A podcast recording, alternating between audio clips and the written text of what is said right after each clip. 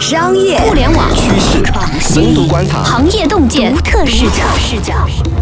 新商业观察，和你聊聊商业圈里的那些事儿。本节目由三十六克高低传媒联合出品。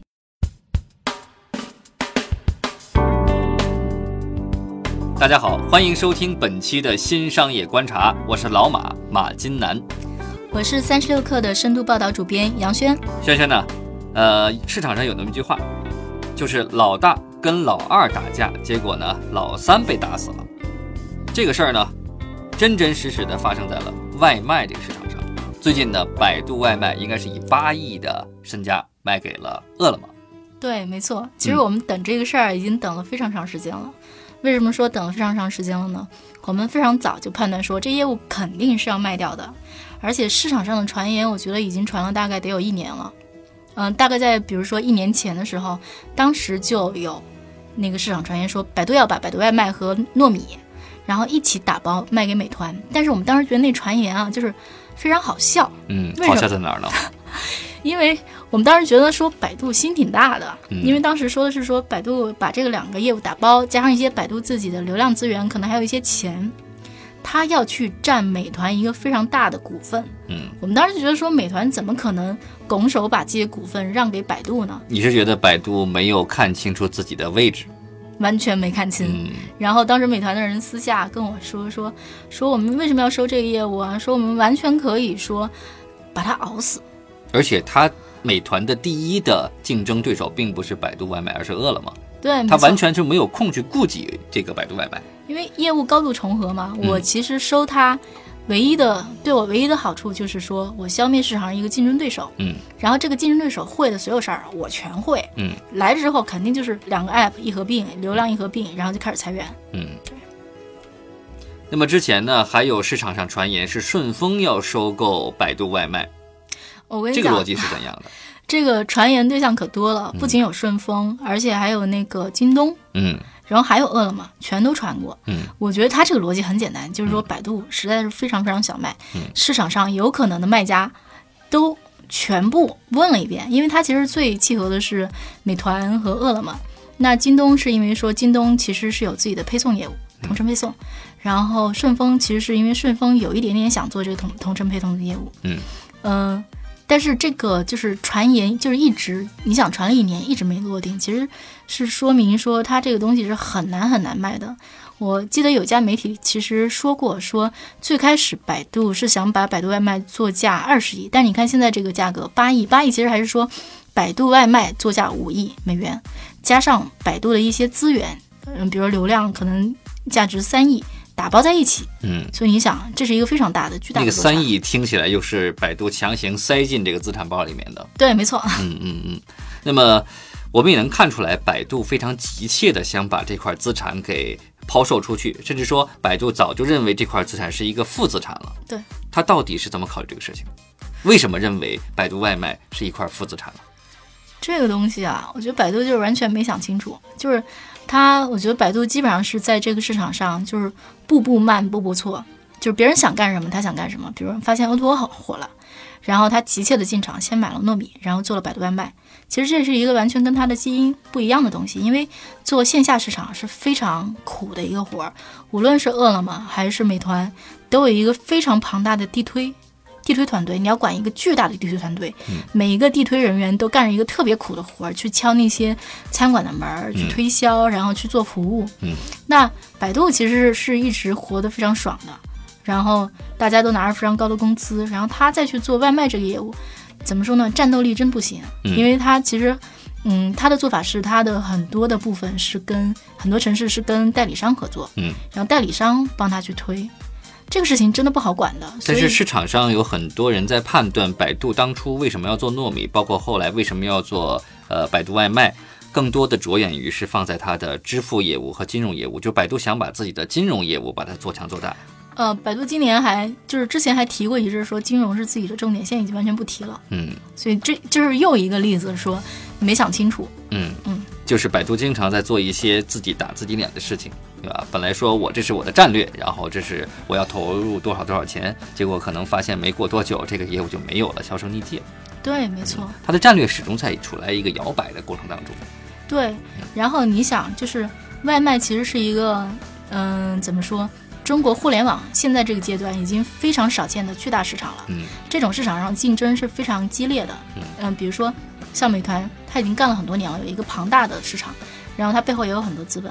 饿了么从最开始，嗯，应该是零零八年开始做一轮一轮融资，到最近两轮融资的时候，你会发现说它背后站的已经是阿里了。阿里其实对这种线下市场一直是贼心不死的。他以前曾经投过美团，但因为美团不想受它的控制，嗯，不听话嘛。对，不听话嘛。然后最后阿里卖掉了一些美团的股份，嗯，但是他还是想要有那么一家自己的公司，所以他入了饿了么。那你说这个，而且美团背后还有腾讯，所以你想想说，百度其实是在跟你看起来是跟初创公司打架，但其实他是在跟已经很强大的对手在打架，跟两个巨头在打架。而且对于阿里来说，它呃这个市场它必须是 all in 的，因为呃看似这是个外卖，但是更多是一个。高频的支付场景，在这种情况下，它如果失掉了外卖的市场，就失掉了一大部分的高频的这地面的线下的这种交这个交易场景。你说的非常对。嗯，那么有卖家就会有买家，这次的买家就是饿了么。那么对于饿了么来说，他为什么要买百度外卖呢？你知道，其实饿了么和美团之间的竞争一直是非常激烈的。然后我们今年年初写的一篇特写报道里面，其实特别提到了说。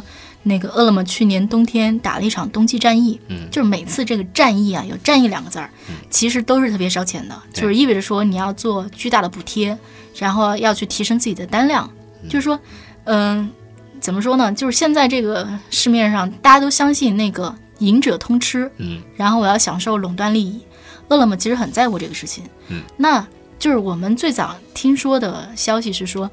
饿了么其实是有意买百度外卖的，因为饿了么是一个大本营在上海的一家公司。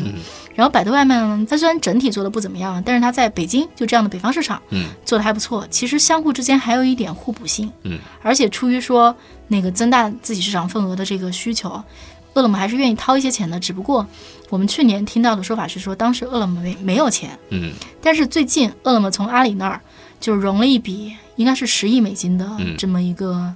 新融资吧，嗯，然后紧接着我们就听到了这个收购案，就是八亿美金花出去，这个对他来讲应该是他今年最重要的一个事情。但是呢，我们看到百度外卖的市场份额已经低到不能再低了，虽然说有一点点，有一点点，但是呢，呃，这个价格是不是合适，属于是另外一个话题哈，可以在另外讨论。但是从目前百度外卖所处的呃环境状态之下，它其实，呃，饿了么，呃，对百度外卖的。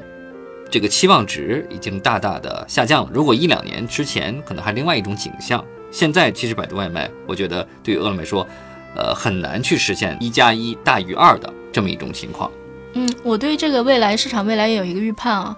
我觉得说两家公司合并之后，就是买了之后，虽然他们现在说双品牌运作，就是说百度外卖独立运作一年。但是我其实不相信这个事情，嗯，我相信在这个过程里面，就是它那个 app 可能还会存在。这就像那个滴滴和 Uber 合并的时候，他们也说要双品牌运作，而且说滴滴非常想保留 Uber 的人，嗯，但是不可避免的，一定会有裁员，嗯，一定会有数量为数不少的裁员，嗯，然后看起来说两个 app 会独立的那个存在，但是我相信一定会有说百度外卖的 app 向饿了么导流，最后我相信说。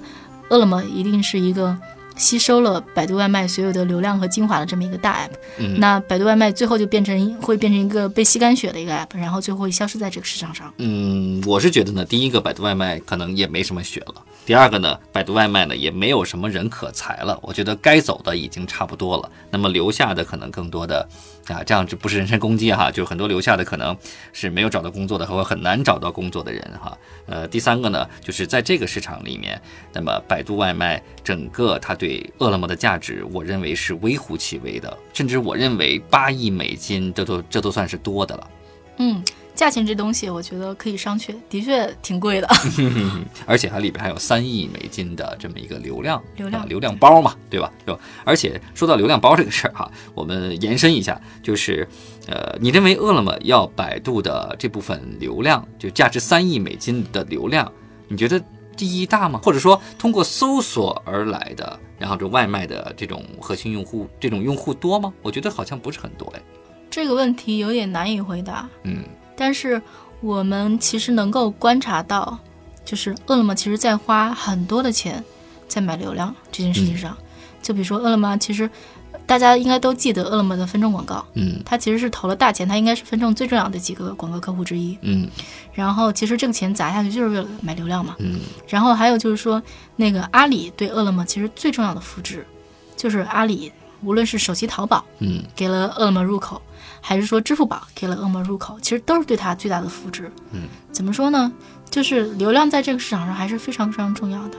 嗯，也能看出来，饿了么在流量方面是有很强的这种饥渴的。对，没错。那么我们设想一下啊，轩轩，比如说你是王兴，在这个时候你看到饿了么跟百度外卖联姻了，你会怎么想？我觉得我多少还是会有点紧张的，因为它其实怎么说呢？就是我们知道，就是嗯，美团内部的人，至少他内部的员工吧，对这个事儿挺紧张的，而且他们应该是成立了应急小组。嗯嗯，那我觉得其实现在这个时点上，饿了么已经不仅仅是饿了么创业团队的公司了，嗯它更大程度上是阿里的公司。那阿里这么多资金砸进来，阿里还会不会对饿了么继续投入？我觉得这个可能性非常之大，因为，嗯、阿里对线下市场的期望，他之前花了很多钱去扶持口碑，但是让口碑这个业务并没有太做起来。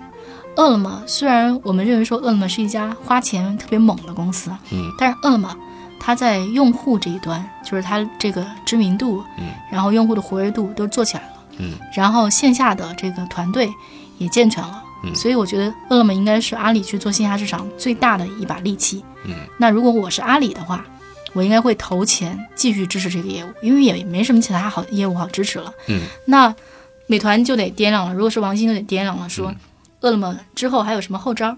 因为饿了么现在手里的钱可能并不太多，因为之前两家公司打仗啊，就是你出一招我出一招，非常多的钱是花在比如说补贴，嗯，然后以及花钱去做自己的线下配送团队，因为嗯配送团队其实挺贵的。嗯那接下来，如果你的对手没有钱了，钱耗干了，嗯，那这个事儿其实比较简单了，对吧？对，我们就比谁那个更强，嗯，然后谁谁能扛运营得住嘛？对谁谁运营的更好，谁嗯扛得住，谁能嗯形成一个正向循环。嗯但是如果阿里然后继续支持饿了么，嗯那这个仗还且打呢。对，因为背后有金主嘛，对吧？那么钱是可以解决大部分问题的哈。对，因为我们能够观察到说，这个市场上不仅仅是说谁效率至上，谁运营最优，谁就能取胜。嗯我觉得在过去几年的资本市场已经证明了说，谁钱多谁是大爷。你谁愿意花钱，谁肯花钱，谁敢花钱，可能谁就能胜出。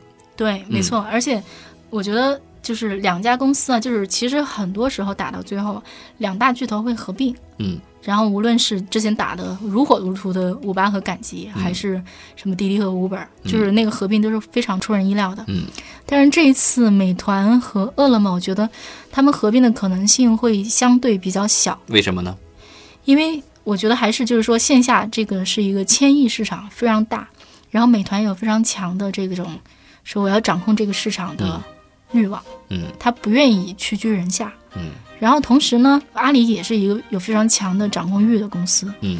他们之前已经闹掰了，然后这东西还怎么合？我觉得其实挺难的。但是滴滴、快滴不就合并了吗？